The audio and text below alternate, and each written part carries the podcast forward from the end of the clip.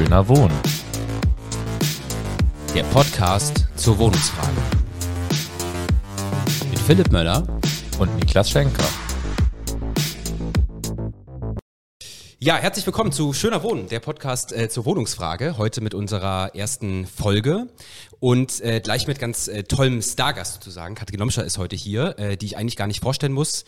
Äh, Katrin ist äh, Senatorin gewesen in Berlin äh, für Stadtentwicklung und Wohnen. Und mit ihr wollen wir über aktuelle wohnungspolitische Themen sprechen. Aber vielleicht auch erstmal was zu unserem Podcast. Ich bin äh, Niklas Schenker.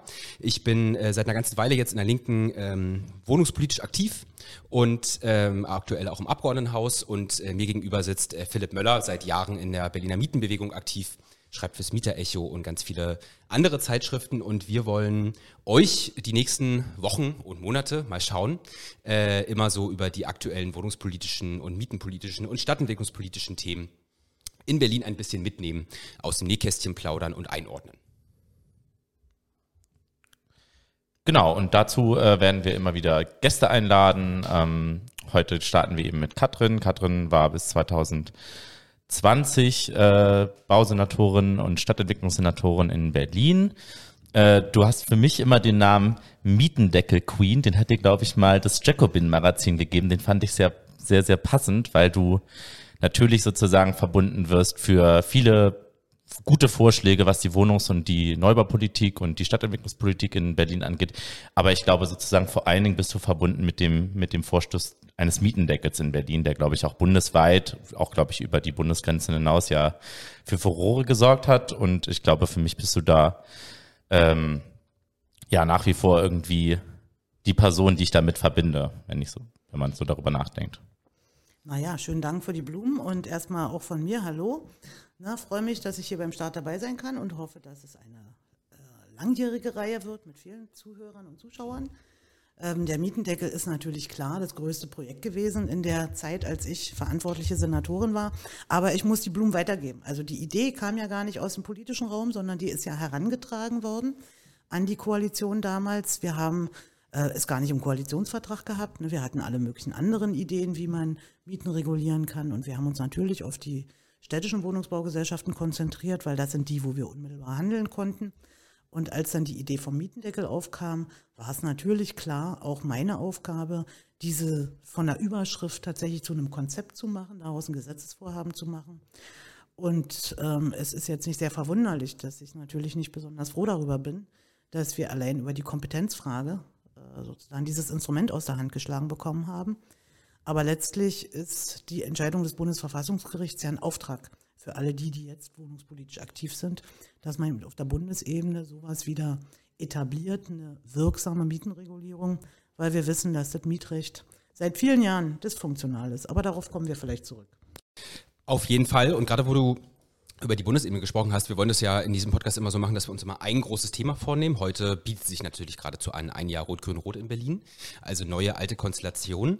Aber wir haben auch so ein paar ganz aktuelle Themen mitgebracht. Äh, und zwar hat sich jetzt am 9. November, also vor wenigen Tagen, äh, gejährt, dass das Vorkaufsrecht ja faktisch aufgehoben wurde vom Bundesverwaltungsgericht. Also ein Instrument, was ja immer ganz sinnvoll war in Milieuschutzgebieten zu ziehen, um ein Haus quasi aus der Spekulation zu ziehen. Und wir warten da jetzt seit einem Jahr auf die, ja, eigentlich auf die Heilung. Ich weiß noch, wir haben das, ich habe das, glaube ich, erfahren, da saßen wir gerade in Koalitionsverhandlungen in Berlin äh, und alle waren wirklich schockiert darüber, dass also die Mietendeckelentscheidung ein halbes Jahr her und jetzt das nächste andere Instrument da auch gekippt ist. Und jetzt haben wir auch die Situation, dass es ja auch diese vielen Abwendungsvereinbarungen gab und auch dort jetzt in der ersten Entscheidung zumindest eine Abwendungsvereinbarung mal gekippt wurde, in dem Sinne, dass die gekündigt werden kann mit, ich sag mal, noch ziemlich unklaren Folgen für die Mieterinnen und Mieter. Und ich frage mich die ganze Zeit immer, aber ich frage, also möchte ich euch auch gerne fragen, wie ihr das einschätzt.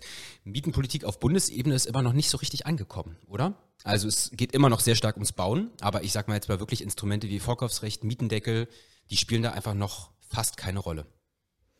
Naja, als Beobachterin stimme ich dir da leider zu. Und es ist ja ganz offenkundig, dass es einerseits gibt es eine ganz klare Blockadehaltung bei den bei der FDP, die ja mit dem Justizministerium zuständig ist für entsprechende ähm, tatsächlich dann Kabinettsentscheidungen. Andererseits hat man auch den Eindruck, dass die für Bauen zuständige SPD da nicht mit der letzten Konsequenz an dem Thema dran ist weil das Thema Heilung äh, dieses Vorkaufsrechtsparagraphen im Baugesetzbuch, das war ja vorher schon, stand es schon auf der Tagesordnung. Das war ja bekannt, dass man da was machen muss. Und da gab es auch entsprechende Bundesratsinitiativen. Hat ja Berlin äh, seinerzeit auch eine gestartet. Und diese äh, Beschlüsse des Bundesrats, äh, die hat die Bundesregierung bisher nicht umgesetzt. Also leider kann ich da jetzt keine positive Prognose abgeben, dass sich das in kürzer Zeit bessern wird. Mhm. Ja, ich glaube, man muss auch dazu, auch wenn man sich über die Gründe überhält, unterhält, quasi, warum das vielleicht auch auf Bundesebene so eine geringe Rolle spielt, dann muss ich immer daran denken, dass natürlich sozusagen wir Mietenbewegungen in den großen Städten haben. Also in Berlin haben wir, glaube ich, die aktivste Mietenbewegung ähm, bundesweit, aber auch in Frankfurt, in München, in Hamburg gehen ja immer wieder Leute auf die Straße und demonstrieren irgendwie gegen, die, gegen den Mietenwahnsinn. Und gleichzeitig habe ich das Gefühl, auf Bundesebene waren die Mobilisierungen immer ein Stück weit verhalten. Also wir hatten gestern dann quasi die Übergabe von, äh, von einem Forderungspapier von Initiativen, die eben eine Wiedereinsetzung des Vorkaufsrechts fordern. Aber ich habe das Gefühl, der Druck, der in manchen Kommunen, in manchen Städten quasi auch auf den Landesregierungen äh, liegt, um da auch wirklich zu liefern. Wir hatten das ja letztens in Hamburg, wo jetzt quasi ein Modell eingeführt werden soll, Sozialwohnungen 100 Jahre zu binden. Das ging ja auch auf einen, auf einen ähm, Anfang von einem, von einem Mietenvolksentscheid quasi zurück, der eben das genau gefordert hat und auch den Ausverkauf des Bodens äh, stoppen wollte. Dass wir solche Initiativen auf Bundesebene quasi nicht in der Form hatten und dass auch der Druck einfach auf die Parlamentarier und Parlamentarier im, im Parlament eben nicht der gleiche ist, die vielleicht auf Landesebene ähm, zu spüren ist. Und ich glaube, ich hatte vor ein paar Wochen mit Karin Ley gesprochen äh, zu ihrem neuen Buch und sie hatte das auch quasi so gesagt, dass sie dass sie denkt, dass, dass die Mietenbewegung eigentlich sozusagen mal vom Bundestag ganz aktiv werden müsste. Und ähm, vielleicht ist das sozusagen auch eine Aufgabe für die Zukunft, dass man da, wo ja auch viele Grundsatzentscheidungen getroffen werden, ähm, aktiver werden müsste. Ähm, das glaube ich auch. Und es ist ja trotzdem die Frage, warum, also die Situation ist ja eigentlich in so vielen deutschen Städten schon so dramatisch, also nicht nur in Berlin. Berlin natürlich in besonderem Maße wahrscheinlich, weil die Mieten hier einfach in wenigen Jahren so dermaßen äh, abgegangen sind. Äh, aber eigentlich ist es ja schon auch ein Thema in ganz vielen anderen Städten. Ich sag mal, in, in Bayern ist selbst, glaube ich, die CSU offen, das Vorkaufsrecht wiederherzustellen, weil die irgendwie ein Gefühl dafür haben, dass das schon ganz sinnvoll ist, wenn Kommunen irgendeine Form von Mittel haben, äh, auch und wenn es nur für die Bodenvorratung ist. Und trotzdem gefühlt auf jeden Fall ähm, spielt für diese Bundesregierung äh, andere Themen eine ganz große Rolle. Und auch wenn wir jetzt über Entlassungspakete auf Bundesebene sprechen, dann ist halt so Wohngeld gerade noch ein Thema. Aber mal jetzt sozusagen den Marktmechanismen dann ein bisschen zu äh, äh, ja, daran anzugehen, ähm, einfach herzlich wenig. Das heißt dann immer, man kann sich gegen die FDP nicht durchsetzen. Das ist ja auch nachvollziehbar. Also ich nehme SPD und Grüne auch ab, dass sie das irgendwie wollen. Aber ich frage mich immer so ein bisschen, Mindestlohn wollte jetzt die FDP auch nicht. Und da hat man sich ja auch durchsetzen können und in anderen Themen auch. Und ähm, ich habe immer das Gefühl, dass da trotzdem die Priorisierung immer doch noch relativ äh, nicht so weit fortgeschritten ist. Naja, und das hat natürlich damit auch zu tun, dass sich die SPD geführte Baupolitik auf Bundesebene ganz klar committed hat, sie wollen bauen, bauen, bauen. Mhm. Ne, das hat mit dem Bauen, Bauen, Bauen äh, erstens immer schwieriger wird und zweitens dieses Problem des Bestands nicht löst. Ne, das ist zwar bekannt, aber es wird von der SPD nach Kräften ignoriert. Schauen wir vielleicht mal nach Berlin. Anderes Thema. Äh, 350.000 landeseigene Wohnungen hat Berlin und äh, die Berliner Landesregierung hat jetzt einen Mieten- und Kündigungsstopp äh, quasi, ja, doch nochmal verkündet. Das war ein längeres Streitthema, das sollte das nämlich eigentlich erstmal nicht kommen. Äh, und jetzt ist es doch gekommen, ist, glaube ich, ein ziemlicher Hammer. Mietenstopp gibt es ja von der Bundesregierung jetzt nicht. Wir waren ja gerade dabei. Aber es ist noch ein bisschen intransparent, dass noch nicht so ganz klar ist, für welche Mieterinnen und Mieter gilt es jetzt genau ab welcher Frist. Und ähm, ich meine, wenn man sich nochmal die Corona-Pandemie anguckt, dann war das ja leider auch so, dass trotzdem ein paar Mieterhaushalte tatsächlich auch geräumt wurden, weil sie nicht genau nachweisen konnten, dass das jetzt, äh, sage ich mal, die Zahlungsunfähigkeit ähm, mit der Corona-Pandemie zusammenhing. Also ich glaube, da lohnt sich das trotzdem nochmal genau drauf zu schauen. Ich würde sagen, der Mietendeckel lebt weiter. Also du hast es ja auch am Anfang gesagt, Katrin, dass ihr euch quasi in der letzten Koalition, ja, wenn man den Koalitionsvertrag sich anschaut, dann ging es da ganz, ganz viel um die Regulierung der landeseigenen Wohnungsunternehmen. Und man hat das ja auch nach dem, nach dem Urteil des Bundesverfassungsgerichts gesehen, dass da, wo man quasi den Mietendeckel weiterführen konnte, das waren die landeseigenen Wohnungsunternehmen. Da haben wir ja den, den Mietendimmer, der quasi seit diesem Jahr dann eine Mietsteigerung von ein Prozent äh, zwar vorsieht und da gibt es auch noch ein paar andere Ausnahmen, aber wo quasi die Mieten sehr, sehr viel stärker gedeckelt und, und reguliert sind als im privaten Bestand. Und gleichzeitig sozusagen zeigt sich natürlich auch, dass, dass man da, wo das Land dann auch tatsächlich was machen kann, dass das eben das öffentliche Eigentum ist. Also dass da eben die Zugriffsmöglichkeiten viel größer sind als bei den privaten Eigentümern, auch ein Stück weit bei den, als bei den Genossenschaften, die natürlich irgendwie für eine soziale Wohnungspolitik auch ein Partner sein können. Aber dass es gerade bei so durchgreifenden Maßnahmen wie jetzt eben der Mietenstopp oder das Kündigungsmoratorium auch in der Krise, dass da eben die besten Zugriffsmöglichkeiten sind beim öffentlichen Eigentum. Naja, Krise ist erstmal das richtige Stichwort. Wir hatten ja eine, eine vergleichbare Regelung auch äh, während der Corona-Pandemie eingeführt. Damals gab es übrigens äh, keinen Streit darüber, sondern da war man sich relativ schnell einig, dass das notwendig ist. Und ich glaube, äh, dass bestimmte Themen im Moment nicht so Priorität haben, hat natürlich auch was mit der allgemeinen Krisensituation zu tun. Ne, es gibt eine Menge äh, sprichwörtliche Baustellen, um die man sich äh, zurzeit politisch kümmern muss. Aber deshalb ist es aus meiner Sicht sehr wichtig, dass man dieses unmittelbare Lebensumfeld der Menschen, ja, wo also sicher Wohnen ja, zu den wichtigsten Grundbedürfnissen gehört, dass man das eben nicht hinten runterfällen lässt, trotz aller anderen Probleme. Also insofern Respekt dafür, dass ihr das jetzt wieder hinbekommen habt mit dem Mietenstopp und dem Kündigungsmoratorium. Ähm, wir wissen, dass das für eine Zeit hilft, aber es löst das Problem natürlich nicht grundsätzlich. Na, und gleichzeitig finde ich auch interessant, ich würde ja auch mal sagen, gute Wohnungspolitik, soziale Wohnungspolitik, die kostet auch was. Und man hat jetzt sozusagen im, im, Nachtragshaushalt ja auch vereinbart, dass die, die landeseigenen Wohnungsunternehmen da insgesamt 33 Millionen Euro auch quasi zugeführt bekommen, dass sie eben dieses Mietenstopp, den Mietenstopp auch finanzieren können. Und da geht es natürlich auch um, um weitere steigende Kosten. Also die Preissteigerungen treffen ja auch, wenn nicht direkt, aber mittelbar natürlich auch die Wohnungsunternehmen. Und ich denke sozusagen, dass, dass das auch eine politische Priorität ist. Also ich glaube, es zeigt sich halt, man kann was machen, man muss da vielleicht auch Geld für in die Hand nehmen, aber generell ist es möglich. Und ich finde, Berlin hat da auch wieder ein Stück weit eine Vorbildfunktion. Ich hatte auch mal so ein bisschen geschaut. Ich glaube, es gibt kein anderes äh, kommunales Wohnungsunternehmen in, in Deutschland, was eben quasi A, was so, die so stark reguliert sind wie die Berliner Wohnungsunternehmen und B, was jetzt auch quasi, was, was die Kündigung und was die Mietenentwicklung angeht, da auch ein Moratorium verhängt hat. Also Stichwort äh, Regulierung der städtischen Wohnungsunternehmen, das war ja im Prinzip eine meiner ersten Amtshandlungen, das damals existierende Mietenbündnis mit den städtischen äh, sozusagen zu umfassender zu gestalten. Ne, da ging es uns erstens um die soziale Bewirtschaftung, also ganz klare Kriterien für die Mietengestaltung. Es ging um den Neubaupfad, der ja weiterhin wichtig ist, darauf werden wir sicherlich zurückkommen. Es ging um die Mitbestimmung in den Wohnungsbaugesellschaften, also die Kooperation mit den Mietergremien. Und natürlich ging es auch um die Ausgestaltung der äh, Partizipationsregeln bei Neubauvorhaben. Ne, und diese Kooperationsvereinbarung, die hat ja weiterhin Bestand, also die ist ein paar Mal fortgeschrieben worden. Aktuell besteht weiterhin das Interesse, sie äh, zu novellieren. Mhm. Und da mhm. ist natürlich dann die spannende Frage, ne, welche der dort enthaltenen Punkte werden priorisiert und wo will man Abstriche machen von bisher erreichten Standards. Also ich denke, auch mit dieser Kooperationsvereinbarung hat Berlin ein, ein Neuland bestellt und das ist eine gute Blaupause für die Zukunft und auch für andere Städte. Hm. Ich wollte Nachtragshaushalt. Äh, Wohngeld ist eine Riesengeschichte. Das wird ja nicht nur auf Bundesebene total angepasst, sondern äh, das habe ich jetzt gelernt.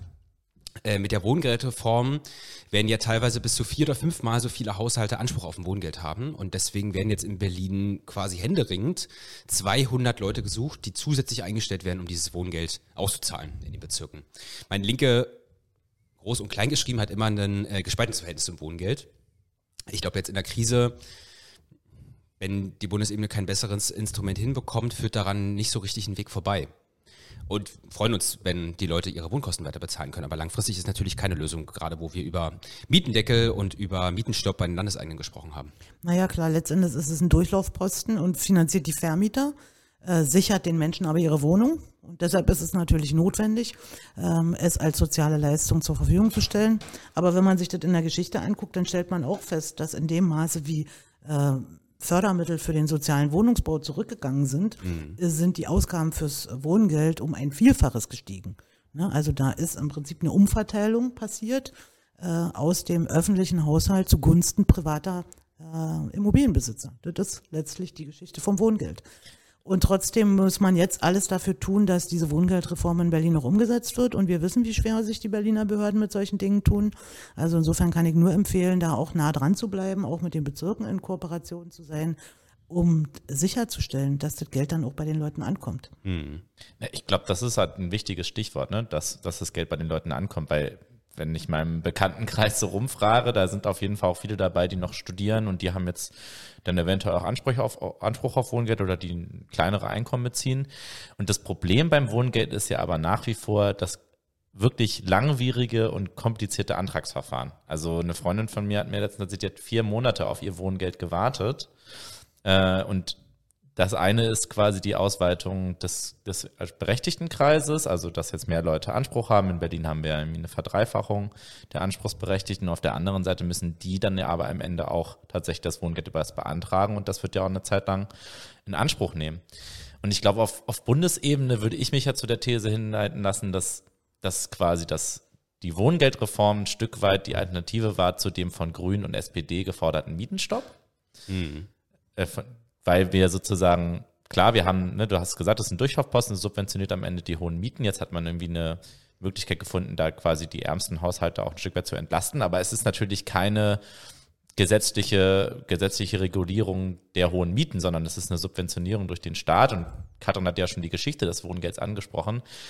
Also es gab ja, wissen ja viele auch, eine doch eigentlich quasi eine Art Mietendecke sozusagen in den 50er und 60er Jahren in, in der Bundesrepublik, in Berlin ja sogar noch bis, bis Ende der 80er Jahre hinein.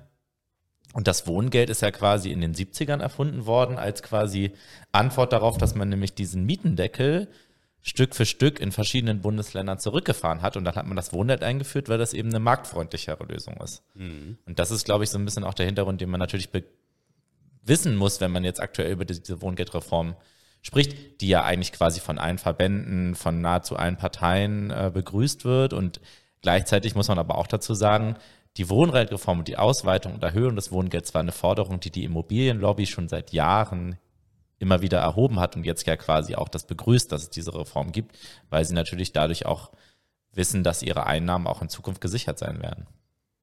Naja, und für die Leute, wo das Geld für die Miete nicht reicht, ist es einfach wichtig zu wissen, wie komme ich an dieses Geld? Wie hm. kann man diesen Antrag ausfüllen? Ne? Also erfreulicherweise macht die Miete, äh, macht die Linke ja in vielen Bezirken äh, Mietrechtsberatung und so weiter. Vermutlich muss man das jetzt aufs Wohngeld äh, fokussieren und den Leuten, also sie erstens ermutigen und äh, befähigen, überhaupt diesen Antrag zu stellen, sie dabei mhm. zu unterstützen. Also ich glaube, das wird eine wichtige Aufgabe sein in den nächsten Monaten. Auf jeden Fall. Na, wir haben ich würde jetzt gerne einen Sprung machen. Ja. Wir haben ja schon ähm, ein Stück weit sozusagen über deine Amtszeit gesprochen. Und jetzt haben wir ja aber quasi eine neue Koalition. Wir haben ähm, einen neuen Stadtentwicklungssenator seit einem Jahr, Andreas Geisel von der SPD. Der war ja auch schon mal Stadtentwicklungssenator ähm, nachdem Müller, Michael Müller dann unser Bürgermeister geworden ist in der schwarz-roten Koalition, hat in seiner Amtszeit, muss man glaube ich auch dazu sagen, auch ein paar Sachen eingeführt, die ihr dann übernommen und ausgeweitet hat. Zum Beispiel hat er ja quasi die Wohnraumförderung wieder eingeführt. Ähm, es gab auch so erste Vorgaben für die landeseigenen Wohnungsunternehmen. Das hieß damals noch nicht Kooperationsvereinbarung, sondern ich glaube Mietenbündnis, wenn ich mich mhm. richtig erinnere. Ähm, jetzt haben wir quasi die gleichen Parteien in der Koalition, aber einen anderen Stadtentwicklungssenator. Und ich glaube, wir haben bei Mieter schon mal eine Ausgabe gemacht, die hieß Rollback, quasi als erste Bewertung ähm, des, des, äh, des ersten Jahres unter, unter Geisel jetzt quasi. Ähm, wie siehst du das, Katrin? Würdest du selber von einem Rollback sprechen? Naja, ich war ja seinerzeit an den Koalitionsverhandlungen mitbeteiligt und muss erst mal feststellen, in dem Koalitionsvertrag steht davon nichts von einem Rollback sondern der Koalitionsvertrag hat nicht nur den Versuch unternommen, sondern hat es aus meiner Sicht auch ganz gut abgebildet, dass man die, diesen Paradigmenwechsel der Wohnungs- und Stadtentwicklungspolitik auch in der Zukunft fortführt. Na, und nun ist aber zu beobachten, dass es an bestimmten Projekten und neuralgischen Punkten, da gibt es schon, äh, also auch für mich als Beobachterin jetzt von weitem erkennbar, äh, Tendenzen, dass man wieder in alte Muster zurückfällt. Ja, also dass man zum Beispiel findet, man hätte die, man müsste die Privaten besser behandeln, damit sie jetzt irgendwie mehr bauen und dann ist dieses Bündnis da erfunden worden. Nichts gegen so ein Bündnis, ja. Dagegen hat, es spricht aus meiner Sicht wenig. Wenn ich aber das Ergebnis mir angucke, ja, was da jetzt miteinander vereinbart worden ist, dann stelle ich fest, dass was für eine soziale Stadtentwicklung wichtig gewesen wäre, zum Beispiel auch äh, freiwillige Selbstverpflichtungen äh, zur, zum Maßhalten bei Miethöhen, da war gar nichts möglich. Ne? Und das, was äh, dann äh, im Sinne von Unterstützung von Projekten da drin steht, das hat es vorher auch schon alles gegeben. Hm. Also das hat nur einen neuen, äh, neuen Rahmen bekommen. Und nun Gott, sei es drum. Das ist die eine Geschichte. Ansonsten beobachte ich so von äh, in meiner Situation als engagierte Berlinerin und jetzt ja im Vorstand der Hermann Henselmann Stiftung, die sich ja mit Fragen der Stadtentwicklung beschäftigt, vor allem das Thema Berliner Mitte. Und da muss ich sagen, bin ich natürlich schon ein bisschen ähm, alarmiert Hm. darüber, dass jetzt mit den neuen Spitzen im Hause der Senatsverwaltung plötzlich so ein Altstadtaktivismus wieder äh, hoffähig wird. Ne, diese Diskussion hat Berlin nun geführt über Jahre. Ne, es gab ja in der Legislaturperiode, bevor ich Senatorin wurde, gab es ja diesen langen Beteiligungsprozess, alte Mitte, neue Liebe, mit einem ganz klaren Ergebnis. Und das haben wir dann in der letzten Legislatur entsprechend umgesetzt. Und deshalb bin ich da ehrlich gesagt befremdet, dass da jetzt versucht wird, äh, das, äh, den, äh, die Zeiger der Uhr zurückzudrehen. Also an der Stelle würde ich schon ein gewisses Rollback sehen. Hm. Ich weiß gar nicht genau, ob ich. Also ich glaube, ich würde es ein bisschen ähnlich beantworten. Ich würde auch sagen, man muss sich das Stück weit, glaube ich, partiell betrachten. Also wenn man jetzt den Output sich anschaut und dann so verschiedene Indikatoren, sage ich mal, sich anschaut, also bei den Landeseigenen Wohnungsunternehmen haben wir zwar seit einer Weile jetzt Diskussionen gehabt, um die sollen jetzt Eigentumswohnungen bauen und sowas und ein Stück weit marktwirtschaftlicher ausgerichtet werden, aber vielleicht auch bei Krise und so, aber die sind jetzt erstmal genauso reguliert wie jetzt die letzten fünf Jahre und jetzt sogar auch noch dieser Mietenstopp und noch Kündigungsmoratorium und so obendrauf. Da würde ich das also da auch nicht von einem Rollback, glaube ich, sprechen oder der konnte abgewendet werden oder so. Aber ich glaube auch gerade, also was so eine Kooperation mit einer progressiven Stadtgesellschaft angeht oder so, das ist schon ein Stück weit, glaube ich, aufgegeben zugunsten von das eher mit marktwirtschaftlichen Akteuren zu machen. Also es hat an einer Sache ganz konkret, weil die auch so schön plastisch darstellbar ist, wie lange das gedauert hat, bis sich der Senator dann mal mit Deutsche Wohnen und Co. Eigene getroffen hat als Initiative, als es darum ging, diese Expertenkommission einzusetzen also einmal getroffen äh, und also vier Wochen nach Amtsbeginn oder sowas, dieses seltsame, diese seltsame runde Tisch oder Wohnungsbündnis mit, mit Vonovia und Co. Und das ist natürlich alles nicht zufällig, sondern das ist natürlich diese, diese Aussage, die auch getroffen werden äh, soll und ja auch immer wird, und das steht auch dreimal im Koalitionsvertrag, Kooperation statt Konfrontation. Also ich glaube, dieser Rollback ist schon angelegt, zu sagen, so angeblich die letzten fünf Jahre, da hat man ja hier nur äh, mit den Leuten nicht gesprochen und man muss jetzt sich jetzt nur mal mit denen an einen Tisch, roten Tisch setzen und dann funktionieren die Sachen schon. Nur, ich glaube, der Rollback bleibt auch deswegen so ein Stück weit aus, also auch wenn es an verschiedenen Stellen ja wirklich knatscht und sowas wie Molkenmarkt und Berliner Mitte ist auf jeden Fall auch total kompliziert. Mm. Aber das, was, glaube ich, jetzt auch mit Wohnungsbündnis und so weiter versucht wurde, ähm, ist ja auch alles kein Erfolg. Also ich will sagen, das ist immer auf halber Strecke auch äh, stecken geblieben, weil auch Vonovia nicht so richtig dazu beigetragen hat, äh, dass das am Ende so ein Erfolg geworden ist. Also und weil im Übrigen auch die Erzählung, dass es vorher Konfrontation gab und die irgendwie behindert worden sind in ihren Bestrebungen natürlich nicht stimmt. ja. Also von den großen privaten, kapitalmarktorientierten Wohnungsunternehmen hat sich niemand im Neubau hervorgetan. Ja. Das waren eher kleinere Projektentwickler, das waren natürlich die städtischen Wohnungsbaugesellschaften, das waren sogar ein paar Genossenschaften. Also wenn da irgendwie das Narrativ aufgerufen worden wäre, sie konnten ja nicht, weil der Senat dagegen ist, einfach äh, ist nicht belegbar. Das ist eine Behauptung, die schlicht nicht stimmt. Na, dann würde ich vorschlagen, vielleicht sprechen wir nicht von einem Rollback, sondern vielleicht ein Stück weit von einem gestockten Aufbruch. Vielleicht war die letzte Legislatur quasi ein Aufbruch. Man hat mit dem Mietendeckel, glaube ich, auch mit den Vorkaufshäusern, das, das war ja ein Konflikt, den hat man quasi ja auch offensiv geführt. Und ich glaube, wenn ich mir eine, eine progressive Wohnungspolitik vorstelle, dann denke ich auch oft in Bildern. Ähm, und ich glaube sozusagen, in der letzten Koalition gab es eben Projekte, die haben auch quasi diese bestimmte Symbole produziert. Und da wart ihr, glaube ich, auch ganz gut drin, mit diesen Symbolen auch zu arbeiten. Und das hat auch bei den, bei den richtigen Leuten, würde ich sagen, Ärger hervorgerufen. Und Geisel, würde ich denken, ist sozusagen, also wenn er auch über die vorangegangene Koalition spricht, dann spricht er oft von Fehlern und was da eigentlich nicht richtig gemacht wurde. Ähm, und hebt eigentlich viel zu selten, finde ich, heraus, was da eigentlich genau sozusagen auch an guten Sachen passiert ist, die er auch dann, hast du ja gesagt, Niklas, auch übernommen hat. Ähm, und ich glaube sozusagen, dass es vielleicht quasi nicht zu einem Paradigmenwechsel zurückgekommen ist, liegt ja auch an der aktuellen Konstellation. Äh, und eben auch was, was du gesagt hast, Katrin, das würde ich auch total unterschreiben, dass es quasi auch von Seiten der Wohnungsunternehmen, der großen privaten Wohnungsunternehmen immer schwieriger geworden ist, weil sich ja auch Sachen verändert haben. Wir haben steigende Bauzinsen, wir haben explodierende Baukosten, wir haben jetzt eine Zinswende auf, auf ähm, auf, auf Ebene der Zentralbanken. Das sozusagen führt dazu, dass auch weniger Kapital in diesen Immobiliensektor fließen wird. Und das macht es für sie ein Stück weit auch schwieriger, da Zugeständnisse zu machen. Ich glaube, das hat man ganz gut gesehen jetzt beim Bündnis, weil eigentlich, wenn man sich anschaut, Giffey und Geisel haben am Anfang ganz klar erklärt, das ist das zentrale Projekt, damit wollen wir quasi ja, das anders machen als die vorhergehende äh, Koalition. Wir nicht mehr Konfrontation, nicht mehr Mietendeckel, nicht mehr Beschneidung von Profiten, sondern wir wollen quasi Profite ermöglichen und gleichzeitig quasi den, den sozialen Kern, das Gute bei den Wohnungsunternehmen ein Stück weit wecken. Und diese, diese Wette oder diese Erzählung, die geht halt nicht auf, weil die Wohnungsunternehmen quasi nicht, nicht in der Lage sind, das zu erfüllen. Und du hast es auch gesagt, beim Neubau, also Vonovia, Rolf Buch ist ja immer in den vergangenen Jahren rumgelaufen, hat immer erzählt, ja, wir könnten der Partner sein für Sozialwohnungsbau. Wenn die Kommunen es nicht schaffen, wenn die Landeseigenen es nicht schaffen, dann könnten wir uns anbieten, könnten den sozialen Wohnungsbau übernehmen. Und was haben wir jetzt diese Woche erfahren, dass die Vonovia ihre Investitionen in den Neubau halbiert hat. Und sie stellen um quasi nicht mehr irgendwie geförderte Wohnungen, nicht mehr bezahlbare Mietwohnungen, sondern sie machen jetzt äh, Build to Sell.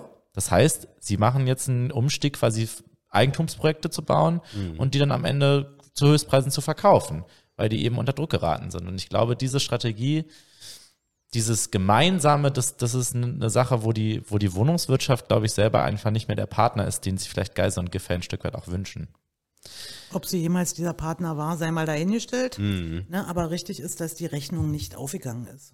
Und es ist ja auch äh, merkwürdig still geworden um dieses Bündnis. Also ich weiß gar nicht, ob die Arbeitsgruppen, die da vereinbart worden sind, sich da regelmäßig treffen und ob da irgendwas bei rauskommt. Ne? Kann sich ein Niklas mal für interessieren.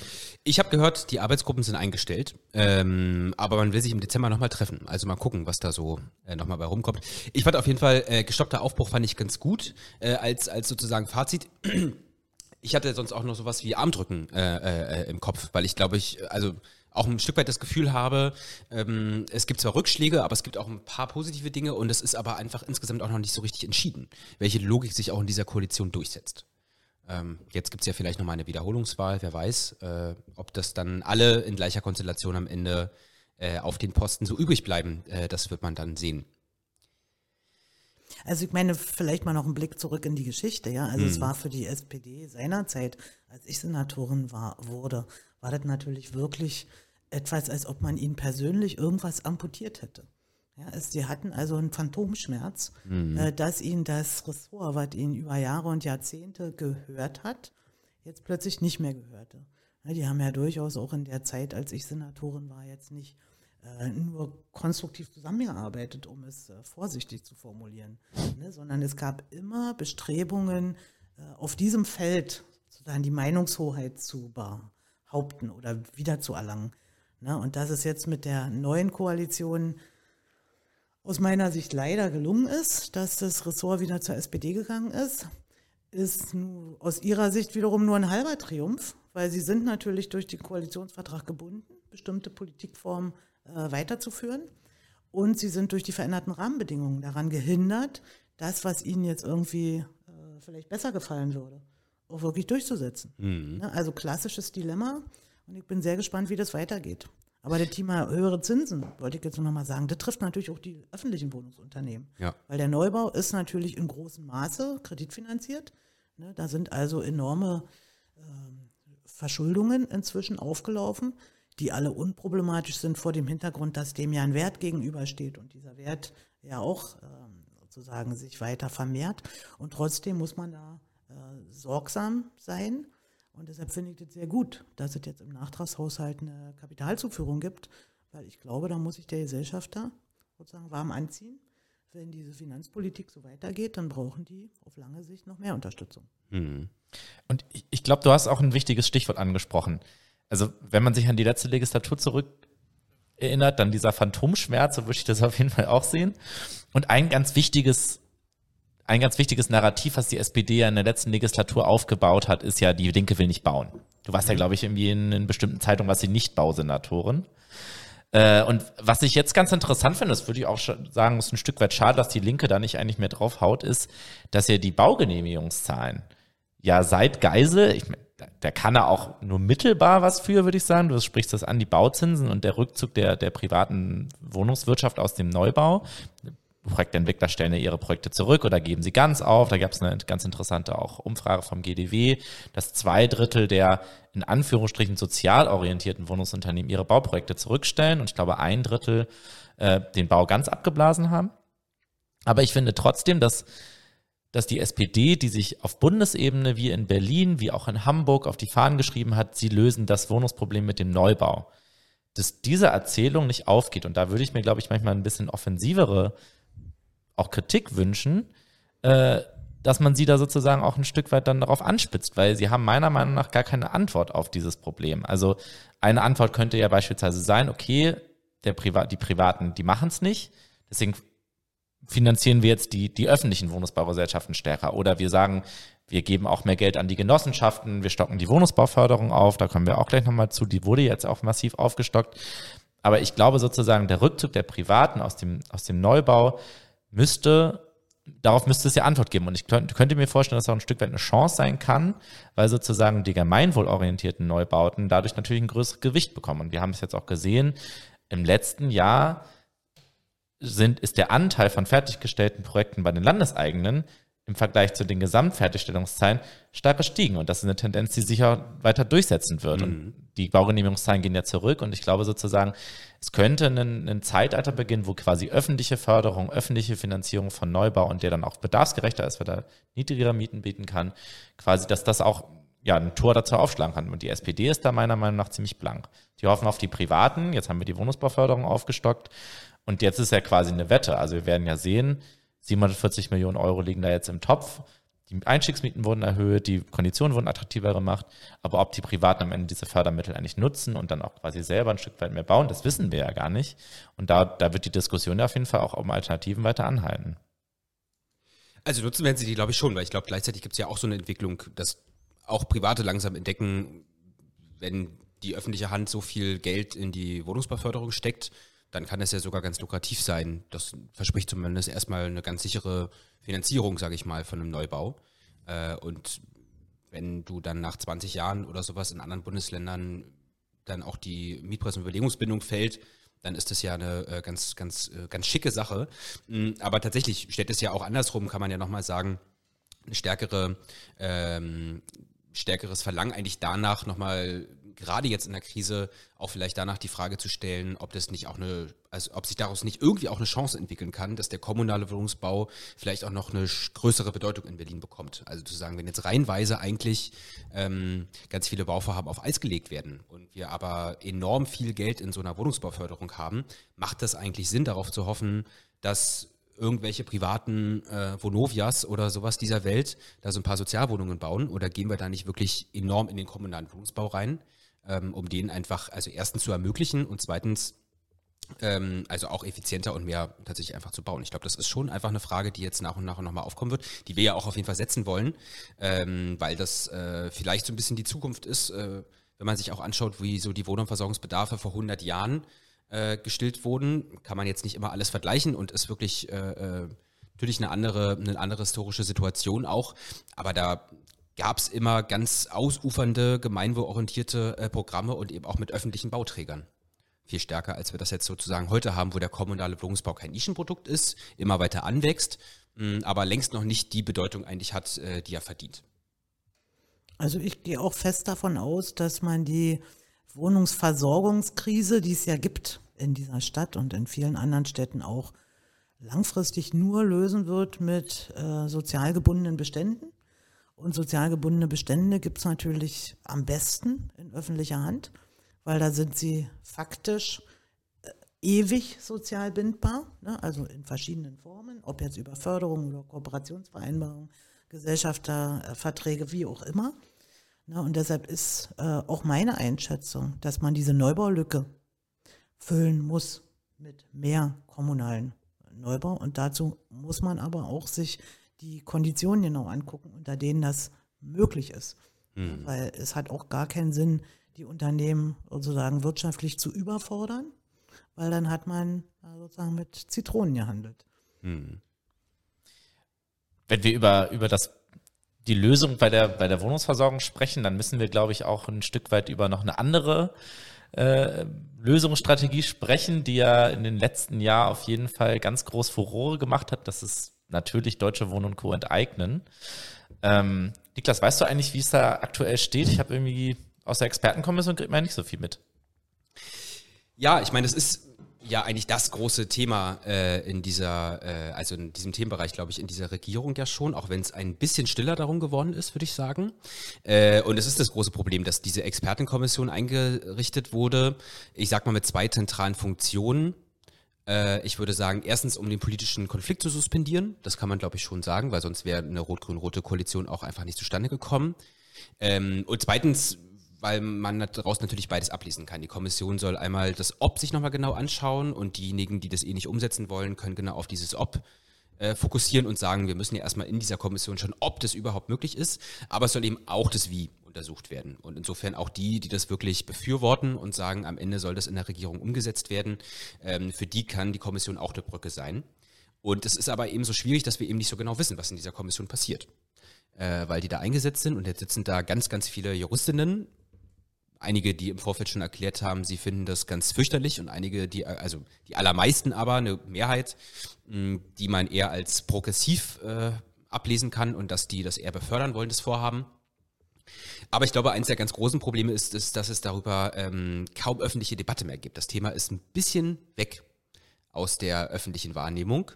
Da ähm, zeige ich, glaube ich, auch mit einem großen Finger auf äh, sozusagen auf, auf uns und auf die Linke, weil das ja irgendwie auch ein Thema war, was wir von Anfang an stark äh, eigentlich nach vorne gestellt haben. Aber ich würde sagen, ein Stück weit, weil wir jetzt ja die ganze Zeit bei diesem äh, Bausenator und dieser Regierung waren, war das ja ein bisschen die Strategie zu sagen, man macht da jetzt mal so eine Kommission. Das wurde einem ja zumindest vorgeworfen, so ein Verschiebebahnhof.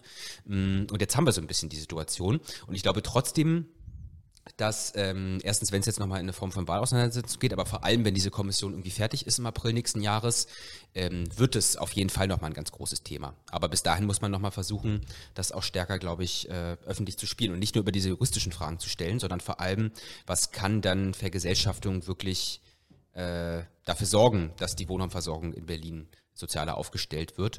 Und ich glaube, da reicht ja ein, im Positiven erstmal auch ein Blick auf die Landeseinwohnunternehmen mit den 350.000 Wohnungen. Also wenn man jetzt dann nochmal 270.000 zusätzlich hätte, äh, auch wenn bei den Landeseigenen gar nicht alles gut läuft, aber das würde ja einen realen, ganz enorm großen Unterschied machen. Äh, gerade wenn wir uns jetzt ansehen, wie Vonovia und diese anderen Immobilienkonzerne jetzt in der Krise agieren, also Mieterhöhungen ankündigen, keine Wohnung bauen etc., dann äh, ist da ja eigentlich sogar noch eine viel größere Dringlichkeit auf dem Thema. Naja, aus meiner Sicht ist äh, sozusagen der große Erfolg ist weiterhin, dass sich also eine große Mehrheit der Berlinerinnen in allen Bezirken dafür ausgesprochen hat dass das Thema sozusagen seinen Schrecken verloren hat, ja, nicht so eine Gespensterdebatte, sondern ein richtig ernstzunehmendes Thema und letztlich Themen auf die Tagesordnung gesetzt werden, die man ja, also um jetzt mal ein bisschen diplomatisch zu werden, ja, was weiß ich, was diese Kommission herausfindet, was weiß ich, was der Senat und die Koalition dann daraus machen. Was ich weiß ist, denn wenn die daraus irgendwas draus gemacht haben, geht das nochmal vor Gericht, wird über Jahre durch alle möglichen Instanzen gehen. Mhm. Aber die Diskussionen, die damit verbunden sind, dass nämlich kapitalmarktgetriebene Wohnungsanbieter, dass die irgendwie Regeln und Grenzen brauchen und dass man zu diesen Regeln und Grenzen äh, möglicherweise auch auf anderen Wegen kommt. Die Vergesellschaftung ist ein Mittel, aber Vorgaben für äh, Unternehmen, die Wohnungen vermieten, äh, auf andere Weise gesetzlich zu fixieren ist ja auch eine Überlegung wert. Also diese Vergesellschaftungskriterien werden sie sich ja irgendwie ausdenken. Und diese Kriterien müssen ja aber irgendwie bestimmt werden. Und die Einhaltung dieser Kriterien muss in irgendeiner Form äh, transparent gemacht werden. Also wird man wohl gesetzliche Regelungen brauchen, äh, die solche Vorgaben enthalten. Also ich glaube, wichtig ist, die Linke ist natürlich die einzige Partei, die das unterstützt hat, offensiv. Insofern ist es auch wichtig, dass die Linke das Thema hochhält. Aber wichtig ist auch, dass sie an, diesen, äh, an dieser Regulierung kapitalmarktgetriebener Wohnungsunternehmen äh, auch auf anderen Feldern aktiv bleibt. Und so wie ich gehört habe, seid ihr das ja auch. Mhm. Darüber können wir auch, glaube ich, nochmal ein anderen Mal vielleicht sozusagen sprechen. Aber ich glaube, wir wollen daran auf jeden Fall weiterarbeiten. Also gar nicht ähm, gegeneinander zu stellen natürlich, aber zu sagen, ich meine, das ist ja vielleicht, um nochmal auch auf das Thema zu kommen, äh, äh, diese Regierungskonstellation, ich glaube, das sind ja auch diese beiden Logiken, die es ein Stück weit prägen. Ähm, also, dass man ja manchmal fast das Gefühl hat, auch mit so einem Wohnungsbündnis wird so ein Abgesang auf das Zeitalter der Regulierung. Zu sagen, wir sind jetzt mit dem Mietendeckel einmal reingefallen mit dem Vorkaufsrecht einmal reingefallen, wir müssen jetzt die Sachen machen, die wir wirklich machen können und das ist vor allem auf so einer Verhandlungs- oder Vereinbarungsebene. Merken aber, auf der Ebene kriegt man eben ganz, ganz wenig Sachen tatsächlich durch. Und ich glaube, die andere oder unsere Antwort wäre ja zu sagen, es geht natürlich um die Regulierung äh, und nicht auf, sage ich mal, ähm, ja, Goodwill oder so von Unternehmen oder Konzernen, die einfach ein schnelles Geschäft machen wollen damit. Und deswegen ist natürlich das eine, eine, eine heiße Debatte zu sagen, das Recht des Wohnungswesens als Regulierungsbereich ist den Ländern zugeordnet. Wir wissen, wir können damit keinen Mietendeckel machen, aber es gibt eine ganze Reihe an Expertinnen, die viele Aufsätze schreiben etc., ähm, was man damit alles sonst doch so regulieren kann. Und wir haben da jetzt als Linke mal erste Eckpunkte vorgelegt. Ähm, sicher Wohngesetz, äh, so ein bisschen äh, hat man da gelernt von anderen, wie man solche Gesetze auch nennen kann. Ähm, und ich glaube aber auf jeden Fall äh, äh hat es auch, also geht auch darum, tatsächlich was umzusetzen und auch eine Sache zu verändern. Aber ich glaube, es geht auch darum, einfach die Debatte weiter hochzuhalten, zu sagen, natürlich müssen wir auch über neue und andere Wege des Regulierens nachdenken und so wenig wie der Bund hilft, müssen wir da ein bisschen kreativer immer noch sein, als es vielleicht manchmal auch äh, schön wäre, wenn man äh, sehr einfach äh, gute bundesgesetzliche Dinge einfach umsetzen könnte hier in Berlin. Naja, und ich meine, zum Schluss bleibt übrig, das, was man wirklich in der Hand hat, mhm. nicht die Taube äh, auf dem Dach, sondern Spatz in der Hand sind die städtischen Wohnungsunternehmen sind die eigenen Förderkonditionen, sind die eigenen Grundstücke, die man vergeben kann in Erbpacht mit entsprechenden Kriterien, sind überhaupt äh, bodenrechtliche Fragen, die man als Kommune sozusagen entscheiden kann. Und deshalb finde ich es auch richtig, dass man da einen Schwerpunkt legt. Die anderen Fragen nicht ignorieren, aber vor allem das machen, wo man wirklich die Handlungsmacht hat. Hm. Wollen wir das Thema vielleicht mal so abschließen? Ich glaube, also ich fand es gut, dass wir uns vorgenommen haben, ganz viel über äh, diese Konstellation zu sprechen und wir haben ganz viel über die Themen gesprochen. Das ist ja viel besser, als über die Leute zu sprechen. Aber ähm, was äh, uns vielleicht so für die für das letzte Drittel, sage ich mal, oder so, ja auch ein bisschen interessiert, ist ja auch so die erste Sendung. Ähm, wie seid ihr eigentlich zum Thema Wohnen gekommen? Das ist ja gar nicht so zufällig vielleicht. Äh, hat ja, liegt ja vielleicht auch ein bisschen in der Biografie begründet oder äh, gab es sowas wie ein Schlüsselerlebnis für euch, wo ihr das Gefühl hattet, das ist jetzt irgendwie mein Politikfeld oder mein Thema oder vielleicht ja gar nicht nur Politikfeld, sondern ihr seid ja auch im unterschiedlichen beruflich auch verbunden gewesen oder seid es noch? Naja, bei mir war es tatsächlich ein beruflicher Zugang. Ich habe ja Stadtplanung studiert, davor auf dem Bau gelernt und wenn man sich mit Stadtplanungsprozessen beschäftigt, dann kommt man äh, zwangsläufig zum Thema Wohnen, weil Wohnen eben der wichtigste stadtbildende Faktor ist. Das könnte ich jetzt hier ausführen, mache ich nicht. Ja, ihr glaubt mir einfach, dass ich da was von verstehe. Mhm. Ähm, und dann ist natürlich auch die Erfahrung nach der Wende in Berlin. Ich bin ja Berliner Pflanze und habe natürlich das alles miterlebt, war in der ersten äh, Bezirksverordnetenversammlung in Treptow und es gab ja relativ schnell nach der äh, nach dem Einigungsvertrag äh, Mietrechtsveränderungen im Osten. Äh, und das war ein Riesenthema. Also da habe ich dann auch ehrenamtlich und im politischen Raum mit dem Thema zu tun bekommen und bin der Sache einfach treu geblieben. Ich glaube, bei mir würde ich sagen, gibt es so zwei, zwei Zugänge. Also ich komme ja eigentlich aus Hamburg und ich glaube, eine meiner ersten richtigen Demos war damals eine Demo zur Verteidigung der Roten Flora, die ja in Hamburg ein ganz wichtiges Symbol ist für so eine linke Szene ich glaube, in der letzten Zeit ein Stück weit eine Bedeutung auch eingebüßt hat, aber insgesamt, glaube ich, immer noch sehr wichtig ist. Ähm, und das hat mich irgendwie, glaube ich, auf der einen Seite so den Hausbesetzern und dieser Idee sozusagen einer rebellischen Stadt irgendwie näher gebracht. Und ich habe ja Sozialwissenschaften und Politikwissenschaften studiert.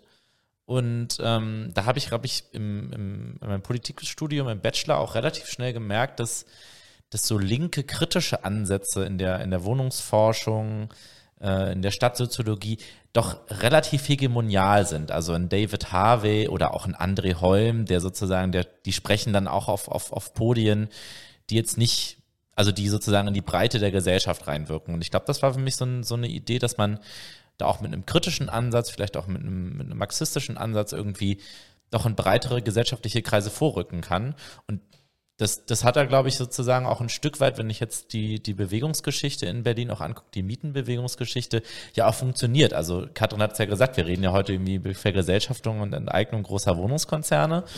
Und ich glaube sozusagen diesen Debattenraum und auch das Aufbrechen der neoliberalen Hegemonie politischer Natur, aber eben auch auf einer, auf einer, Akadem in einer akademischen Debatte, die ist, glaube ich, im Bereich Wohn- und Stadtentwicklung kaum so, also so weit fortgeschritten wie so quasi nirgendwo sonst, würde ich sagen. Und insofern sozusagen ähm, war das, glaube ich, die richtige Wahl damals auch, dann auch meinen Schwerpunkt im Studium so zu legen. Und dann bin ich selber auch in Berlin dann immer stärker auch in der Mietenbewegung aktiv geworden. Ähm, und da haben sie dann so die verschiedenen Fäden zusammen, zusammengeführt. Ja. Und irgendwann habe ich dann auch angefangen, darüber zu schreiben. Wie war es bei dir, Niklas? Äh, ziemlich ähnlich, glaube ich. Also eher wie bei Philipp, äh, äh, aber auch mit dem Sozialwissenschaftsstudium. Ich glaube, ich bin einer äh, der vielen derjenigen, die äh, tatsächlich durch besagten André Holm an der HU, glaube ich, politisiert wurden äh, durch die Seminare, weil es einfach auch, glaube ich, sehr, sehr, sehr lebensnah war. Und ich meine, ich bin in Berlin aufgewachsen und ähm, habe hier immer gelebt und glaube, dass man einfach trotzdem, also ich sag mal fast erschüttert, glaube ich, über die, über diese Verwerfungen, die hier innerhalb von so wenigen Jahren einfach sich abgespielt haben und dieses ähm, von man wächst irgendwie, jetzt in meinem Fall wächst irgendwie auf und muss sich eigentlich keine Sorgen machen um sozusagen die Mietproblematik, weil das ist eigentlich irgendwie was, was in der Berlin einfach nicht so ein Thema ist. Und innerhalb von ganz, ganz wenigen Jahren ähm, sich Kieze so dermaßen verändern, also diese ganze Gentrifizierungsthematik ähm, äh, und dann aber auch dieses Gefühl zu erleben, man will irgendwie dann so ausziehen und das geht irgendwie allen so und auf einmal ist das nicht mehr möglich, weil man einfach keine Wohnung mehr in Berlin findet und es spitzt sich so zu. Und äh, ich glaube dann aber einfach auch mit zunehmendem noch, ähm, dass Berlin irgendwie auch trotzdem so eine Stadt ist, wo so viel geht. Also ich glaube sowas wie Volksentscheid Tempelhof, Mietenvolksentscheid, Deutsche Wohnung einen eigenen Mietendeckel, das alles innerhalb von den letzten zehn Jahren nicht mal ganz. Das ist schon, äh, ist schon bemerkenswert. Also ich glaube auch Berlin ist eine besonders spannende Stadt ähm, um sich das Wohnen äh, nochmal genauer anzuschauen und wie das hier so organisiert ist. Voll. Und ich, ich würde auch sagen, ich glaube, was die Linke, also die gesamtgesellschaftliche Linke jetzt quasi, ähm, auch aus diesem, aus der Berliner Mietenbewegung, glaube ich, lernen kann, ist, dass es, dass es auf jeden Fall Sinn macht, A, bei der eigenen Betroffenheit anzusetzen, ein Stück weit sozusagen. Also du hast es gerade gesagt, Wohnungssuche, Problem steigende Mieten, kann schwer umziehen oder wird irgendwie verdrängt aus seiner Wohnung. Und ich glaube, wenn man sich die Anfänge sozusagen na, der Miet Berliner auch anguckt, dann war ja, glaube ich, ein Stück weit so eine Leerstelle da. Also die Linke hat es dann sozusagen in der, in der, in der Legislatur 2011 bis 2016 ein Stück weit auch geschafft, glaube ich, und dann auch weiter in der, in der ersten Regierungsphase, Rot-Rot-Grün, da auch sich ein Profil zu geben. Aber ich glaube, sozusagen am Anfang gab es eine Leerstelle und die Parteien haben es wenig adressiert. Es wurde eigentlich immer wieder über Leerstand gesprochen und, und weniger über quasi auch die steigenden Wohnungsprobleme. Und wenn man sich die Anfänge von der Mietenbewegung anguckt, dann gab es ja viele Aktivisten, die auch gemerkt haben, ihre Stadtteile strukturieren sich um, die aber sozusagen was auch an der eigenen Geldbeutel, in der eigenen Wohnung auch gemerkt haben. Und darüber konnte man so eine Breite erzielen. Mhm. Und ich glaube, das ist so eine Sache, da, da kann man auch ein Stück weit daraus lernen, weil ich glaube, bei, bei Deutsche Wohnen eignen war ja auch ein ein wichtiger Faktor, dass es eben quasi diese Mietenbewegung gab und, und eben am Anfang sozusagen viele betroffene deutsche Wohnmieter, Otto-So-Siedlung ist dieses bekannte Beispiel, aber da gab es ja auch andere Bestände, tatsächlich sozusagen sich organisiert haben und dann auch sich radikalisiert haben in ihren Forderungen, dass sie gemerkt haben, okay, ein bisschen mehr Wohngeld oder wie auch immer, das, das wird nicht ausreichen und der Bund ist da irgendwie untätig. Und ich glaube sozusagen auch für andere Vorschläge, für andere Bereiche ist es, glaube ich, so ein, so ein Ansatzpunkt, wo man, glaube ich, was mitnehmen kann. Ja, aber um mal an Niklas anzuknüpfen, ja, also Berlin ist und bleibt ein spannender Ort und ist auch offensichtlich ein guter Humus ja, für wohnungspolitische Initiativen und Innovationen. Und wenn man sich überlegt, wo kommt Berlin her, ja, dieses Berlin, das wir jetzt hier kennen, ne, also vor 1990, beide Stadthälften hatten riesen Wohnungsbauprogramme, mhm. weil beide Stadthälften hatten Wohnungsnot. Beide Stadthälften waren auch äh, sozusagen, hatten eine aktive Bürgerschaft, ja, das hat man im, da hat man den Osten immer gar nicht so im Blick. Aber es gab auch im Ostberlin, gab es damals schon Bürgerinitiativen, die sich gegen Abriss äh, engagiert haben und für äh, behutsame Stadterneuerung. Und dann gab es ja auch relativ schnell die Besetzerbewegung. Ne? Und jetzt hat man festgestellt, in der ersten Phase der Vereinigung der Stadt, da sind ja viele, ich sag mal, gute Lösungen aus dem Westteil, die im Zuge der IBA und der behutsamen Stadterneuerung entwickelt worden waren, überführt worden auf die ganze Stadt.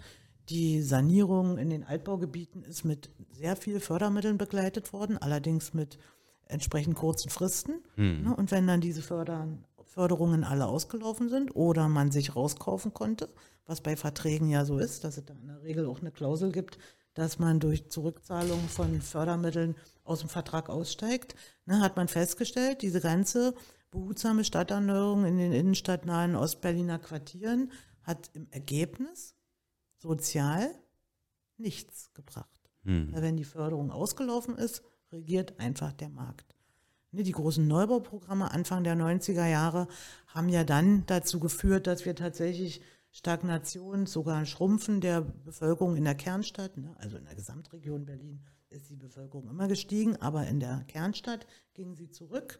Und dann wurde der soziale Wohnungsbau eingestellt. Das war übrigens schon 1998. Ne, da ist ja einfach eingestellt worden. Die Stadterneuerungsförderung ist 2000 eingestellt worden. Berlin hatte ja bekanntlich ein Haushaltsproblem. In dieser Lage hat dann die damals mitregierende PDS, Klammer auf, ich bin unschuldig, ich war nicht dabei, dem Verkauf der GSW zugestimmt mhm. ne, und damit natürlich auch ihre wohnungspolitische Glaubwürdigkeit von einem Tag zum anderen eingebüßt. Und als ich äh, sozusagen zurückkam in die Wohnungspolitik, das war ja erst 2012, als ich ins Abgeordnetenhaus kam, hatte ich im Prinzip fünf Jahre Aufbauarbeit zu leisten. Ja. Wiedergutmachung, äh, Vernetzungsarbeit, weil die Linke war ein Paria. Die wollte keiner sehen. Die hatte sich sozusagen, die hatte ihre Unschuld verloren. Gründe können wir jetzt nicht diskutieren, aber dass es gesellschaftspolitisch natürlich ein Fehler war, diese Wohnungsbestände aufzugeben. Ne? Darüber sind sich heute alle einig. Mhm. Ne? Und deshalb ist es auch aus meiner Sicht äh, für den, für, für den Erhalt dieser politischen Formation und auch für die eigene Identität absolut zwingend, dass sie wohnungspolitische Fragen äh, priorisiert und dass sie sie aber natürlich auch in gegenständlich räumlicher Weise betrachtet. Ja? Also das Wohnen findet ja in Gebäuden statt, in Quartieren, die müssen geplant werden. Da braucht man dann auch Schulen, Kitas und so weiter. Also ist auch das Thema der städtebaulichen Entwicklung Berlins natürlich unmittelbar verknüpft mit der Lösung der Wohnungsfrage. Mhm. Ja, und sich also auch diesen Themen äh, zuzuwenden, bleibt weiter wichtig. Also Katrin, ich merke auf jeden Fall, wir laden dich nochmal ein und dann sprechen wir nochmal über die Geschichte der Wohnungspolitik Berlin. Äh, das fände ich auf jeden Fall auch sehr, sehr spannend. Unbedingt. Ich habe ja so eine, so eine klassische Berliner Krankheit. Ich ähm, kenne manche Bezirke nicht sehr gut und ich bin letztens mal ähm, mit der Julia Witt, die Baustadträtin für die Linke in Marzahn-Hellersdorf ist, äh, mal einen ganzen Tag lang herumgeführt worden. Und ähm, glaube, das ist jetzt wirklich der spannendste Bezirk für mich überhaupt. Also die Geschichte der Berliner Wohnungspolitik der letzten 30 Jahre lässt sich, finde ich, an diesem Bezirk ähm, also mit so einer Dringlichkeit irgendwie darstellen. Natürlich ein Stück weit auch besondere Problematiken, so, aber von wahnsinnigen Neubauprogrammen zu wahnsinnigem Abriss zu jetzt wieder wahnsinnigen Neubauprogrammen und ganz viele Infrastruktur fehlt ähm, und dazwischen ähm, soziale Verwerfungen. Solltest du in deinen, äh, bei deinen vielen Aufgaben mal Zeit haben, noch einen anderen Berliner Bezirk kennenzulernen, mhm. dann lade ich dich herzlich mal ein zu einem Rundgang durch Lichtenberg, wo ich ja fünf Jahre Baustadträtin war. Mhm. Und Lichtenberg ist insofern interessant, als das von der Wohnungsstruktur, äh, von der Wohnungseigentümerstruktur sozusagen das Wien Berlins ist. Ja, ja das habe ich schon mal gehört. wir mhm. sozusagen die, da die HOVOG als öffentliche äh, mhm. Wohnungsbaugesellschaft, Platzhirsch mit einem Drittel der Bestände, ja, was für ein Traum. Und dazu noch sehr viele starke Genossenschaften, auch große Genossenschaften, ähm, sodass man sagen kann, zwei Drittel des Wohnungsbestands sind dort gemeinwohlorientiert. Mhm. Das ist natürlich eine Situation, wo wir im Rest der Stadt noch ein bisschen dran arbeiten müssen dass wir da hinkommen. Aber es wäre ein gutes Vorbild. Inwiefern würdest du eigentlich sagen, Katrin, hat dich sozusagen der Beginn deiner Laufbahn, der in der DDR gestartet ist, auch, inwiefern hat das deine Wohnungspolitik auch geprägt oder deine, deine Sichtweise auch auf Stadtentwicklung? Naja, ich komme ja aus der Stadtplanung und ich komme aus einem, äh, aus einer Disziplin, die erstmal sehr viele äh, Faktoren und Sektoren der Stadt zusammendenkt. Deshalb habe ich mich also in meinem früheren Berufsleben gar nicht mit dem Wohnen an sich beschäftigt. Mhm. Sondern wir haben uns äh, in einem Forschungsprojekt für Ostberlin zum Beispiel damit beschäftigt, angesichts der Dringlichkeit der Erfordernisse in weiteren Wohnungsbaus, haben wir uns mit den Potenzialen der Nachverdichtung in verschiedenen Baustrukturtypen beschäftigt. Ja, damit würde ich heute wahrscheinlich eine äh, sozusagen rote Ohren kriegen, wenn ich in irgendwelchen linken Versammlungen bin. Aber ich weiß natürlich, dass man qualitätvoll ergänzend bauen kann Man darf nur nicht vergessen, dass dazu auch Infrastruktur gehört, dass da Grün dazu gehört, dass da Angebote für die Nachbarschaft dazu gehören. Ne, wenn, wenn jemand mir ein Haus vor die Nase baut, ja, dann finde ich das erstmal tendenziell nicht gut. Hm. Das ist ja trivial. Ne? Aber eine, ein entsprechendes äh, Projekt so zu gestalten, dass die Nachbarschaft davon einen Mehrwert hat, das ist dann die Aufgabe.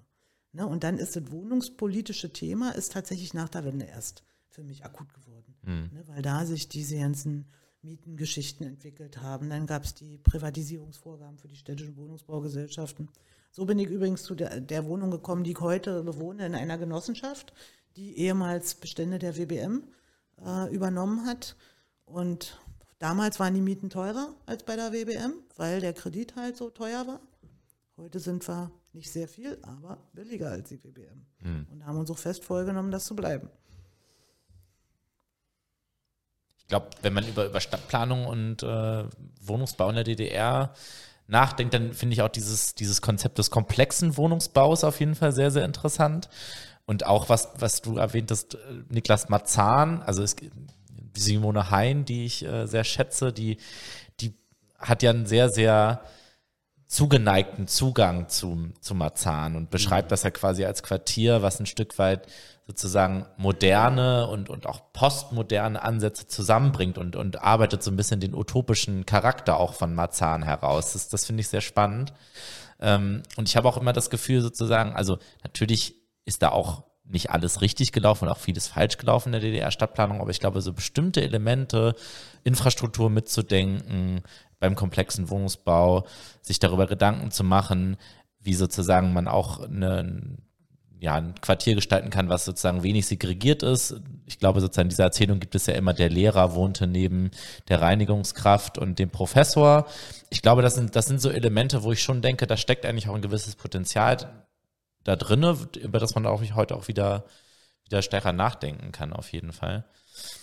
Ähm, Es ist schon wieder ein Podcast-Thema, ja? Ja, Das können ja, wir genau. ja Also ich- auch mal besprechen. Ja. Unbedingt. Also die Geschichte der Wohnungspolitik und äh, äh, dann Und noch die mal Geschichte des bisschen- Wohnungsbaus. Und die Geschichte des Wohnungsbaus unbedingt. Ähm, die werden, die werden wir uns auf jeden Fall vornehmen. Ich glaube, dann lassen wir das für heute erstmal und äh, verabreden uns, dass wir das auf jeden Fall nochmal machen.